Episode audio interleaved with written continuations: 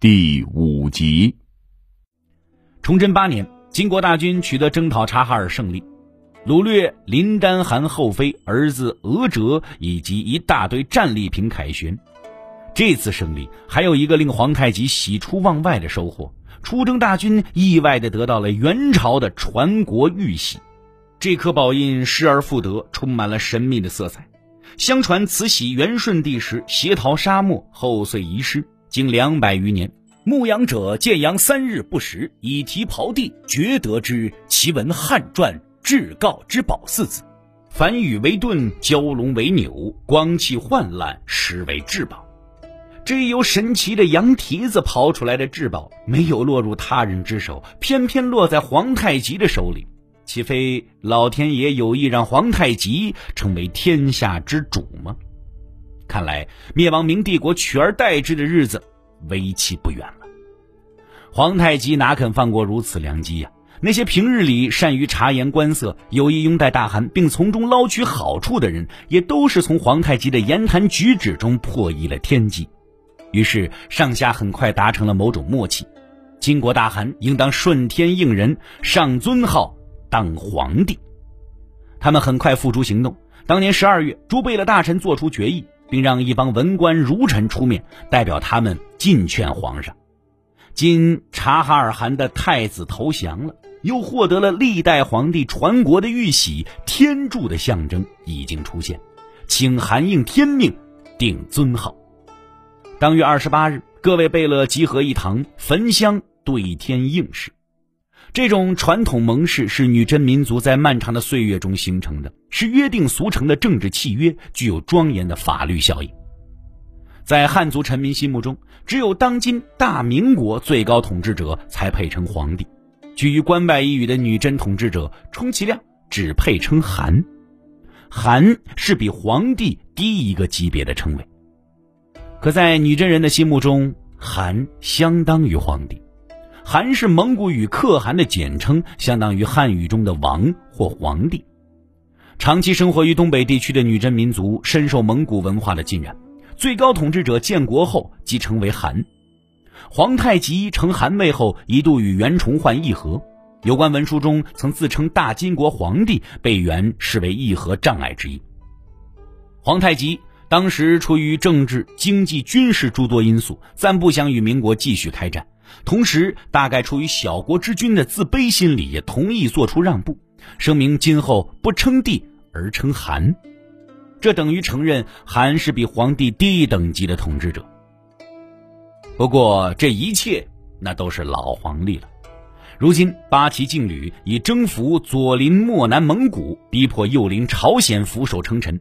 而且对大明国作战中屡屡获胜，扩张野心和权力欲望随之大大膨胀起来的皇太极不再想低人一等，他也要当皇帝，与大明国皇帝平起平坐。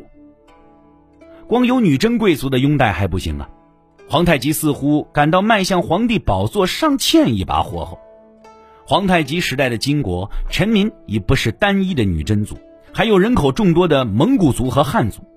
经过一番紧锣密鼓的政治运作，第二年春天，外藩蒙古十六部四十九贝勒汇集盛京，异口同声地请求皇太极上尊号。而又过了几天，汉人归顺官员都元帅孔有德、总兵官耿仲明、尚可喜等率领所属官员，也坚决要求皇太极上尊号。没过几天。满蒙汉文武大臣百余人全部出动，跪读分别用满蒙汉文字书写的表文，非要大汗皇太极上尊号不可。皇太极眼见这场政治把戏演得差不多了，高潮迭起之时，以顺天应人的姿态出现，欣然接受了至高无上的权杖。大金国正式举行最为隆重的仪式，天字第一号重要人物。赫然登场。崇祯九年，即公元一六三六年天聪十年四月，伴随耗费十万银两、持续二十多天的浩大庆典，皇太极接受宽温仁圣皇帝尊号，改天聪十年为崇德元年，定国号大清，登上了可望已久的皇帝宝座。崇祯九年，即公元一六三六年天聪十年四月，伴随耗费十万银两、持续二十多天的浩大庆典，皇太极接受宽温仁圣皇帝尊号，改天聪十年为崇德元年，定国号大清，登上了渴望已久的皇帝宝座。为何要将国号大金改为大清？皇太极未作解释。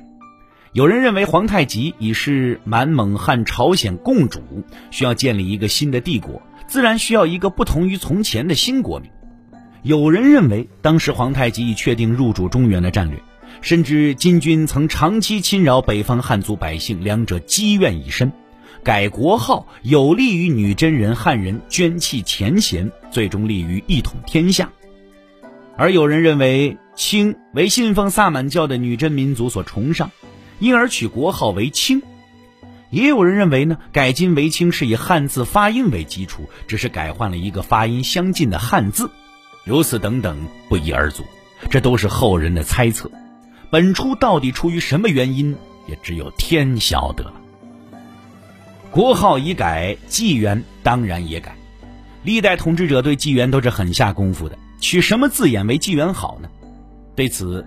崇尚武力的皇太极目光超越了东北一隅，投注于土地辽阔、人口众多的中原，定了一个很讨汉人喜欢的字眼“崇德”。改大金为大清，这绝不是文字游戏。皇太极这等有抱负的政治家不玩这类低级的游戏。它标志着皇太极统治下的国家已由中国东北地区的一个部落国家，成为汉文化大系统中的一个朝代大国。标志着以女真族为主体的政体发展成为满蒙汉多民族联合的政体，标志着满蒙汉等诸多民族融合而成的新民族满洲民族的诞生。白山黑水出现了新世纪的曙光，皇太极成为大清国第一位至高无上的皇帝。可是现在，皇上死了。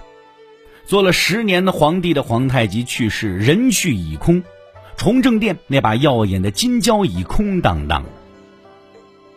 数天过去了，王、贝勒、大臣们才从皇上猝然驾崩的惊惶无措中恢复常态。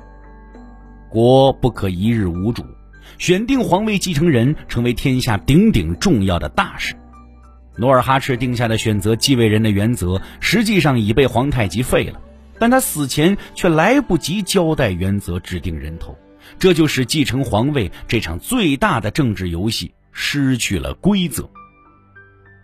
事先没有确定规则的游戏，最终往往酿成混战。更何况这场顶级游戏的胜利者将拥有妙不可言的龙椅。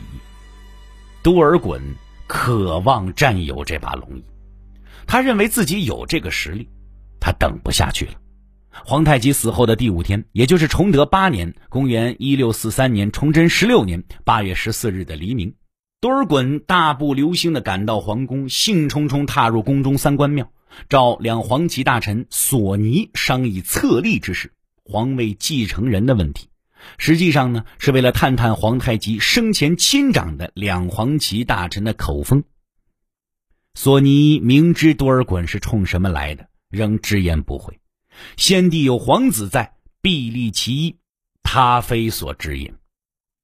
必立一位皇子，而不是你皇帝多尔衮，这就是两黄旗大臣的鲜明立场。多尔衮当头碰了一钉子。这是皇位争夺战的一次前哨交锋。两黄旗大臣机敏地察觉到了多尔衮的用心，迅速地行动起来，拥戴符合自身利益的新主子。当晚，清太宗皇太极生前的另外一位心腹巴雅喇道张京图赖，在夜色掩护下赶到索尼处，密谋选择继位人问题。他指明拥戴皇太极的长子和硕肃亲王豪格。豪格是两黄旗比较理想的代言人。两黄旗的大臣们图尔格、索尼、图赖、西汉、巩阿代、鳌拜、谭泰。塔詹等人这些天在其府上是出出进进，积极密谋拥立之事。他们都明确表态，将拥立豪格为帝。豪格听了是万分的欣喜呀。而此时呢，两白旗也在紧锣密鼓的动作。多尔衮与同胞兄弟英亲王阿济格与亲王多铎密聚，共商对策。阿济格和多铎怂恿多尔衮强行夺取皇位，多尔衮一时间没有表态。他们二人竟一起跪在了多尔衮面前，说：“你不敢做皇帝，莫不是惧怕两黄旗那帮子大臣？”舅舅阿布泰和固山额真都讲，两黄旗大臣里头想拥立皇子的，其实也仅仅几人。而我们在两黄旗的亲戚可都是拥戴你当皇帝。见两位兄弟这般鼎力相助，多尔衮不禁暗自高兴。龙椅面前哪里还讲叔侄情分呢？皇子派与多尔衮派势不两立，要做龙椅得凭实力。现在皇子派起码拥有皇太极生前亲长的正黄、镶黄、正蓝三旗实力，而多尔衮派这边。多尔衮与其胞兄阿济格、胞弟多铎拥有正白、镶白两旗实力，还有其他旗部分势力的支持，也相当于是三个旗的势力。两派可谓是势均力敌，旗鼓相当。皇位之争事关荣辱成败，事关江山社稷，事关国家前途命运。谁都明白这个问题绝对是含糊不得，谦虚不得。选谁当继承人这一重大问题，决定在崇政殿集。曾由皇太极亲自统领的两黄旗大臣们先下手为强，蒙于大清门令两旗巴雅喇兵张弓挟使环立宫殿，率遗指崇政殿。满语称的巴雅喇，乃护军之意，是骑兵中最为精锐的部队。不仅如此，两黄旗大臣图尔格、鄂必龙还传三牛录下护军，被甲胄公使护旗门。牛录是满族的户口与军事编制的基本单位，一牛录为三百人。两黄旗大臣的盟誓显得是直不隆咚、死心塌地呀！吾食于地，衣于地，养育之恩与天同大。若不立地之子，则宁死从地狱地下而已。他们以誓死必争之态等待政敌多尔衮的到来，剑拔弩张，杀气腾腾，争夺皇位双方行将在停放皇太极遗体的皇宫正殿展开殊死搏杀。铁血的巴雅喇兵此时仿佛已经嗅到了浓浓的血腥味儿。